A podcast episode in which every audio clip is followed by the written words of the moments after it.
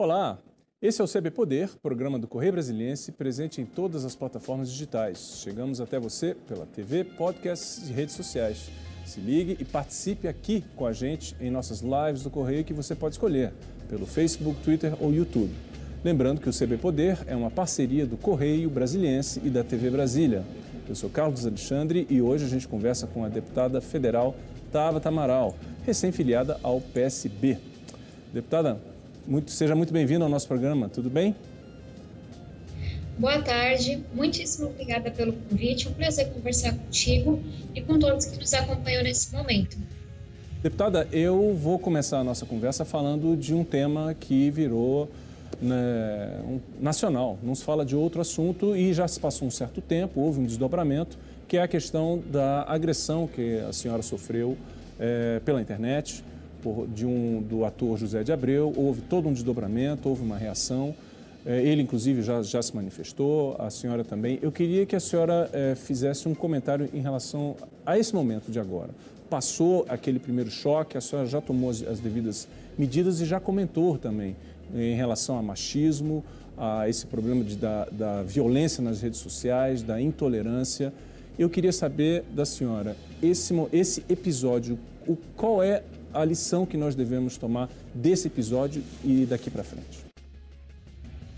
Carlos Alexandre, uma reflexão que eu sempre trago é que eu incomodo quando eu aponto a corrupção, quando eu aponto as práticas, infelizmente, muito equivocadas que ainda existem na política.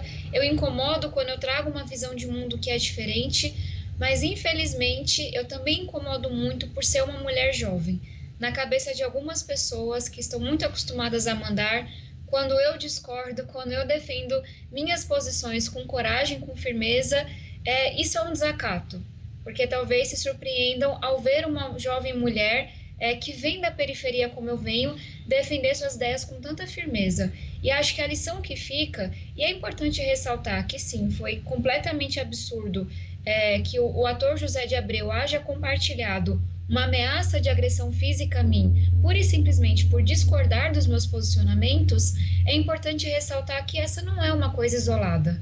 Há dois anos que eu venho recebendo todo tipo de ameaça, todo tipo de ataque, e nada disso vai fazer com que eu pare. Vou seguir lutando de cabeça erguida, com coragem, com empolgação, mas é importante a gente fazer uma reflexão como sociedade que se um ator se sente confortável de compartilhar uma ameaça de agressão física, se as pessoas, escondidas em suas fotos anônimas das redes sociais ou escondidas em milhares de seguidores que elas acham que vão lhes proteger, se sentem à vontade para ameaçar fisicamente uma pessoa, para ameaçar de vida uma pessoa, é porque a gente está tolerando a intolerância. É porque a gente, enquanto sociedade, está tolerando todo esse ódio, toda essa violência.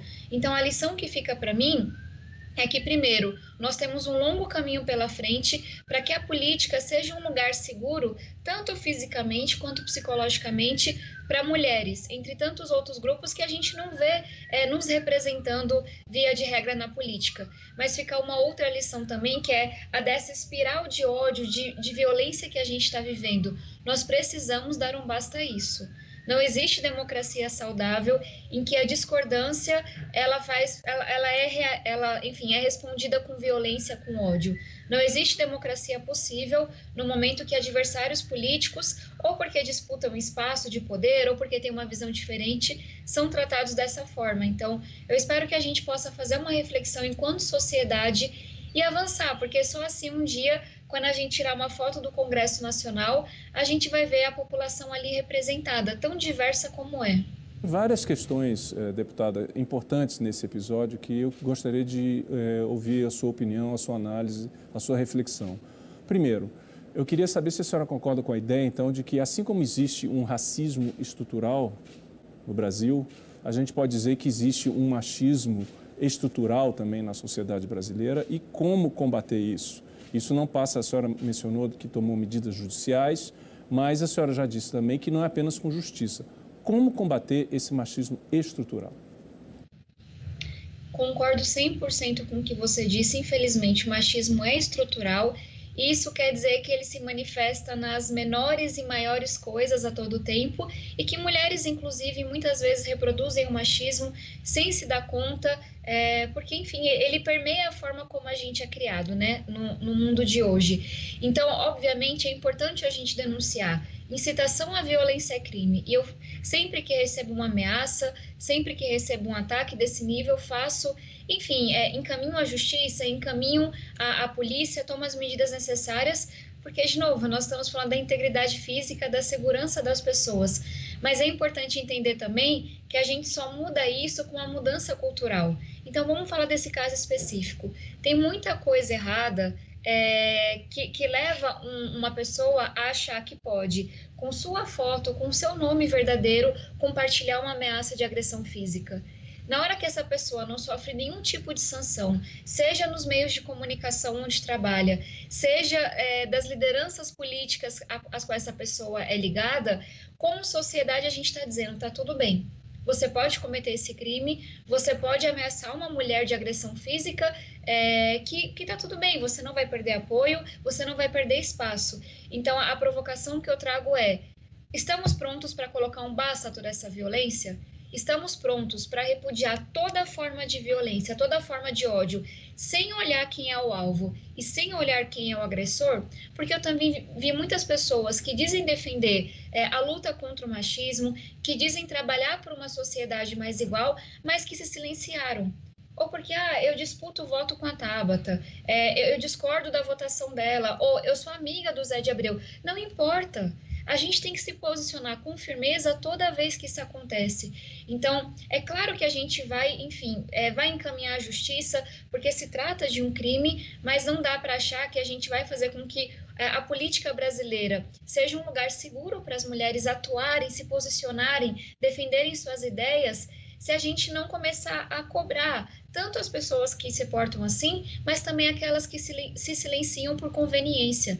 Infelizmente, não só o machismo, ele é estrutural, como ele é suprapartidário ele se manifesta ao longo de todo o espectro ideológico. E para mim, a luta para que nós possamos atuar na política de forma livre, de forma segura, é, ela não se restringe às mulheres com as quais eu concordo.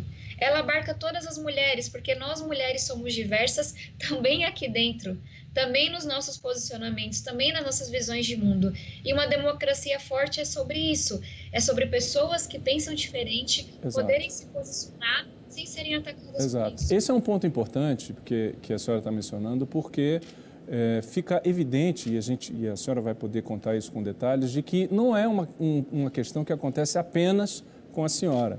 Quer dizer, é, nós, é, e não apenas nas redes sociais também, muitas vezes as agressões, o desrespeito, a intolerância, ela ocorre ao vivo em cores ali. Então, nós citamos, vamos citar é, o que aconteceu na semana passada, foi o episódio com a senadora Simone Tebet, que, que é Veja bem, é de um outro partido, é de um, tem, tem outras posições diferentes é, é, ou semelhantes, isso não vem ao caso, quer dizer, e ela foi desrespeitada, na, assim, presencialmente, na frente, durante o trabalho de uma CPI. Quer dizer, então, é, é mais um outro exemplo para mostrar que não é apenas um, um, uma intolerância dirigida à senhora, à, à deputada é, Tabata Amaral. Quer dizer, é uma coisa absolutamente disseminada, não é isso? Com certeza, temos tantos exemplos. Marina Silva, o que ela enfrentou nas eleições de 2014, Dilma Rousseff, Simone Tebet, Talíria Petroni, é, Joyce Hasselman, são mulheres que vêm sendo punidas pura e simplesmente por se posicionarem. E, minha gente, eu quero deixar algo bem claro. No momento que eu me posiciono politicamente, eu tenho que estar aberta a receber críticas. Eu tenho que enfrentar a discordância com diálogo, com debate, com argumentos. Então, o meu ponto aqui não é quem discorda das minhas ideias, não é quem critica a minha atuação. É a pessoa que, por discordar, por criticar, ameaça a minha integridade física. A discordância, ela é boa, ela é saudável para a democracia. O que não cabe, e aí isso acontece de forma muito forte com as mulheres, é que cada vez que alguém discorde de mim, eu seja chamada de burra, como eu tive a oportunidade de escrever um artigo para a Folha de São Paulo em que eu listei algumas das coisas que eu recebo diariamente. Então, que eu seja chamada de burra, que digam que tem algum homem comandando meus pensamentos, como se eu não fosse é, suficientemente inteligente para pensar, sabe, como toda pessoa, para tomar as minhas decisões que as pessoas falem da minha vida pessoal, que elas falem da minha aparência, que elas me enviem, sabe, ameaças tão fortes de agressão física, de agressão sexual. Então, só para dizer que eu separo as duas coisas. O que a gente está apontando aqui, e isso é suprapartidário, é que quando alguém discorda de uma mulher que teve a coragem de se posicionar, vem muita violência, vem muito ódio, e é isso que a gente tem que combater. Porque sabe qual é o resultado disso? Muitas mulheres sequer disputam uma eleição. Porque elas olham e elas dizem: eu não quero passar por isso, não vale a pena. E é o Brasil que perde com isso. Na hora que nós temos é, mais da metade dos filiados políticos como mulheres e apenas 15% é, das deputadas, das senadoras sendo mulheres, a gente perde. A gente perde muito como país. Veja, esse também é um dos fatores para a questão da baixa representatividade de mulheres na política. Né? Quer dizer, quando você tem um ambiente inóspito, agressivo, violento contra as mulheres, isso é um fator que desestimula, desencoraja, como a senhora está dizendo, a participação das mulheres. Como a senhora disse, a maioria das mulheres, das filiações partidárias são, é, as mulheres são maioria, as mulheres são maioria da população brasileira. E, no entanto, elas representam 15% é, por cento, é, da, dos parlamentares que estão no Congresso. É o mesmo caso do Senado também. Agora, isso existe, é curioso também observar, né, eh, deputada, que isso existe não apenas em ambientes abertos, vamos dizer, públicos, como a rede social, o que é mais escandaloso ainda, mas existe também na própria, no meio onde a senhora vive, na estrutura partidária, no dia a dia dos políticos, quer dizer, é uma, uma, uma cultura absolutamente arraigada na política. E a senhora passou por isso, de certa forma, também, em relação à sua mudança de partido, quando a senhora saiu do PDT e agora se filiou ao PSB. Não é a primeira vez que isso acontece. Né? Nós temos o caso, por exemplo, de outros integrantes de partido, o próprio PT tem isso, que, de gente que foi sumariamente expulsa dos partidos de uma forma, inclusive, antidemocrática. Como, como mudar isso na estrutura dos partidos? A senhora vê alguma saída uh, e saídas, porque estamos falando de questões democráticas, inclusive sua pergunta é fundamental. É, e aqui eu falo um pouco como deputado, um, um pouco como cidadã, mas principalmente como cientista política, que é a minha formação. Os partidos são fundamentais para a nossa democracia. Os partidos são os pilares, são o filtro, entre aspas, da democracia. São eles que determinam quais candidatos é, que estarão à disposição para que a população possa ouvir suas ideias. Dito isso, a, a leitura que eu faço do nosso país é que em 2013 as pessoas foram às ruas e aí naquele primeiro momento, de forma muito suprapartidária, não era uma questão de esquerda ou direita para dizer basta, isso que está no poder não me representa, isso a gente não quer mais. Mas eu acho que os partidos, é, obviamente há exceções, mas desde 2013 não entenderam o recado das ruas de que, olha, é, a sociedade só vai acreditar na democracia, só vai acreditar que a política é um lugar de transformação, porque é, só vai acreditar que a política é boa, o que fazem dela é que é ruim, na hora que os partidos se renovarem. Na hora que os partidos, como instrumentos dessa transformação, disserem: entendemos o recado das ruas, nós estamos prontos para sermos mais democráticos, mais inclusivos e éticos. E a gente tem que falar sobre isso também. E, inclusive, a minha escolha de filiação partidária, a minha decisão de ir, pra, pra, de ir para o PSB, de me filiar ao PSB, vem junto com essa reflexão e essa discussão lideranças do partido. O PSB passa agora por uma autorreforma que está discutindo não só é, a cartilha ideológica, os pilares do, do, partido, mas também o seu funcionamento interno. E não dá para acreditar que o mundo está passando por uma revolução tecnológica, que a gente tem tudo aqui tão rápido pelo celular, mas que os partidos não vão mudar. Partidos são essenciais, eu acredito em partidos, mas, de novo, a população quer participar. As coisas mudaram. Alguns anos atrás, alguém como eu, mulher, jovem, vinda da periferia, jamais teria vez e voz na política. Isso está mudando. Falta os partidos se adaptarem e eu acho que o caminho passa por isso. Partidos mais democráticos, que ouvem seus filiados, que não têm donos, que têm mandato para que os dirigentes possam assumir número máximo de mandatos partidos mais inclusivos, então, que, que tem em, suas posições de dirigente nacional, estadual, municipal, mais mulheres, mais negros participando, mas também partidos comprometidos com a ética. Então, são três pilares que, no meu entendimento, são fundamentais para que os partidos possam se reconectar com a população e eu de verdade espero poder contribuir com essa construção dentro do PSB. Uma característica também que chama a atenção dos partidos é que são altamente hierarquizados, né? Quer dizer, então seria interessante também rever essa questão. Quer dizer, não é por causa que não é porque existem discordâncias aqui é, precisa ser alguém precisa ser punido ou, de, ou expulso, entende, deputado? Eu acho que esse é um ponto importante e eu acho super pertinente essa essa observação de dizer que os partidos estão descolados, digamos assim, do recado das ruas, que, como a senhora mencionou, vem desde 2013. Deputada, eu vou pedir uma licencinha para a senhora, para a gente fazer um pequeno intervalo, e a gente tem muito mais para falar, não acabou ainda. Vamos falar sobre saúde menstrual, que é um projeto de sua autoria, quer dizer, foi aprovado no Senado. Tem uma série de, de, de outros assuntos que eu acho que são importantes, que a gente vai tratar logo mais. Até mais. Ok? Me dá um minuto só. A gente volta com mais CB Poder, que hoje recebe a deputada federal Tabata Amaral, do PSB. Não sai daí, voltamos já já.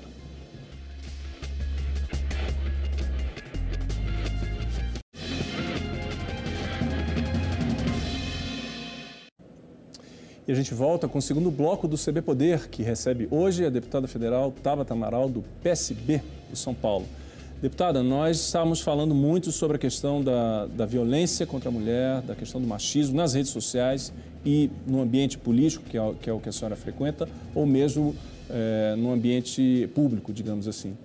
Eu queria saber da senhora o seguinte: existem instrumentos legais possíveis que estão sendo preparados ou não é, para combater esse tipo de fenômeno. Nós temos já, por exemplo, a Lei Maria da Penha, temos o, os crimes de feminicídio que foi tipificado, mas aqui nós estamos falando de outra coisa, estamos falando da violência política por causa do gênero. O que pode ser feito do ponto de vista da lei em relação a isso? Olha, nós tivemos é, uma grande luta da bancada feminina, inclusive nessa legislatura, é, e conseguimos aprovar na Câmara e no Senado, e já existe uma lei que tipifica a violência política de gênero. Então, em que no contexto político a violência é utilizada para silenciar, para coagir uma mulher. Infelizmente, o nosso problema, assim como com a Lei Maria da Penha, entre tantas outras legislações que são tão importantes, é a sua implementação. É, e aí, a leitura que eu faço, talvez de um ponto de vista até mais pessoal, de alguém que está constantemente nesse lugar, é de que a justiça tem muita dificuldade ainda de lidar com esse tipo de crime, de lidar com esse tipo de situação. Então, volto novamente à mudança cultural. Já existe uma lei que tipifica a violência política de gênero, é importante agora que os tribunais estejam aptos, preparados para lidarem com essa questão. E aí eu trago uma provocação. Enquanto nós não tivermos mais mulheres no judiciário e mais mulheres na política, acredito eu que ainda vamos patinar muito com essa questão. Sei que existem homens incríveis que são sim aliados e, e homens também precisam estar nessa luta contra o machismo, mas eu, eu sinto uma, uma, enorme diferença, sabe? De como uma mulher lida com essa temática e como um homem lida com essa temática. Então, tenho a honra de ir lá no Congresso com o senador Alessandro Vieira, com o professor Israel do DF, com o deputado Felipe Rigoni, para estar apenas alguns exemplos ter parceiros de luta que se posicionam de forma firme contra o machismo. Mas é importante também a gente entender que ter mais mulheres nesses espaços de poder é fundamental para que a gente consiga colocar um fim a tanta violência. Super importante, que é um projeto de lei de sua autoria que trata da saúde menstrual. É um assunto que é, precisa ser falado, que é a questão do acesso das mulheres é, e das adolescentes, principalmente, a questão é, relativa à menstruação. É um projeto de lei que foi aprovado, que é da sua autoria, foi aprovado na Câmara, passou pelo Senado, está aguardando sanção presidencial. Eu queria que a senhora falasse por que esse assunto é tão importante. Com certeza. É, na verdade, foram um conjunto de foi um conjunto de projetos é, de combate à pobreza menstrual, dois deles de minha autoria, que foi aprovado na Câmara e no Senado, que aguarda agora a sanção presidencial. Se esse, esse conjunto de projetos, e, será, porque nós vamos continuar lutando, quando ele virar lei, ele vai impactar 6 milhões de mulheres. E por que é que eu apresentei um projeto um ano e meio atrás? Por que é que a gente tem que falar sobre a pobreza menstrual? Porque hoje nós temos dados extremamente assustadores que mostram que de cada quatro estudantes, uma já faltou às aulas durante a menstruação e que nossas meninas perdem até um mês e meio de aula por ano porque não tem recurso para comprar um absorvente. Então, que país é esse? em que o pai tem que passar pela vergonha de não conseguir dar um absorvente para sua filha, em que uma menina tem que deixar de estudar porque não tem acesso a esse item tão básico de higiene. Quando eu apresentei esse projeto, ele foi recebido com muito ódio, parecido com o que a gente está conversando aqui, com muita gente se opondo sem ter muita ideia do que estava falando. Mas é verdade também que essa discussão ela avançou muito nesse último ano e meio. E junto com todo o apoio que eu recebi de alunas, de pais, de educadores, eu também consegui unir esforços a vários governadores, prefeitos e secretários, e hoje nós temos não só esse projeto prestes a vir a lei a nível nacional, mas também vários municípios e estados com programas robustos de distribuição de absorventes em escolas públicas, de formação sobre o tema da menstruação, que infelizmente é ainda é um tabu. Então, São Paulo, capital, estado, Recife, Maranhão, Rio de Janeiro são alguns exemplos de municípios e estados que estão também abraçando essa causa. Só para dizer que a gente consegue, como sociedade, enfrentar um tabu como esse, avançar, fazer um debate honesto e acho que também mostra a importância de termos mais mulheres fazendo políticas públicas. A única razão pela qual é, até 2021 isso não era, é, enfim, não, não havia sido tema de um projeto de lei é porque, infelizmente, as mulheres que mais são afetadas por isso, mulheres pobres, normalmente estão bem distantes da política. E essas vozes, essas dores não são ouvidas nos espaços de poder. É um exemplo prático, né? Esse projeto de lei é um exemplo prático de como é, a necessidade das mulheres é, estarem representando as mulheres na política, porque elas, as mulheres, é que vão saber identificar os problemas reais, concretos que afetam essa população e não é, não são esses temas, esses problemas deixam de ser temas invisíveis que ninguém via, que ninguém tinha conhecimento e, e que explica muitas vezes essa reação é, descabida em relação, a, em relação ao problema que é concreto. Né? Se, eu, se eu puder trazer um adendo, é, primeiro eu estou muito feliz de ver como você é, se preocupa com essa pauta de combate ao machismo, porque de fato a luta contra o machismo ela não pode ser apenas das mulheres, ela também é dos homens, até porque quando tivermos uma sociedade mais inclusiva, mais justa, e isso vários estudos estão demonstrando, esse Brasil vai ser melhor para homens e mulheres, para meninos e meninas. E tem uma coisa a qual eu me refiro muito, que é o tal do diploma de realidade. Uma das razões pelas quais a gente luta para que um dia nós tenhamos mais mulheres, mais negros, mais periféricos, mais pessoas com deficiência, para citar apenas alguns exemplos, na política, fazendo política pública, é porque faz diferença ter esse diploma de realidade o diploma de realidade de quem já pegou um ônibus lotado, de quem dependeu do SUS a vida inteira, de quem foi aluno de escola pública, porque, enfim, é claro que a gente tem que olhar para os estudos, é claro que a gente tem que ouvir os especialistas, olhar para os números, mas a gente também tem que colocar as pessoas no centro para tomarem as decisões sobre aquelas coisas que vão impactá-las no dia a dia. Então, mais um motivo para a gente lutar por essa política que tem a cara do nosso povo interessante observar, né, deputada, que está tudo ligado, né? É, assim, a gente estava falando da, da, participação, da maior participação das mulheres, dos negros, dos deficientes, é, exatamente por causa da questão da, do diploma da realidade. E aí, tudo isso que a gente está falando, ela tem uma conexão com outro tema que a senhora atua, assim, muito, que é a questão da educação. Quer dizer, a participação política, ela é, decorre diretamente, é uma consequência direta também do acesso à educação. Porque é só através da educação que as pessoas adquirem consciência crítica, consciência social e entendem, compreendem os, os caminhos e os instrumentos necessários para que eles tenham representatividade política. Eu queria que a senhora falasse um pouco sobre essa questão da educação no Brasil nesse momento. Um minuto. Com certeza. É, e aqui eu trago o meu depoimento pessoal. Eu nasci e cresci na periferia de São Paulo em uma ocupação. Sou filha de nordestinos. Meus pais vieram para São Paulo em busca de oportunidades, inclusive na educação, mas infelizmente só conseguiram é, lutar por essas oportunidades para seus filhos, para mim e para o meu irmão. E, e enquanto aluna de escola pública que fui, eu raramente, enfim, me deparava com discussões do tipo faculdade, profissão, e como, enfim, meu pai ele era dependente químico e eu me lembro de ouvir diversas vezes, inclusive de parentes, ah, você e seu irmão vão ser drogados igual ao seu pai.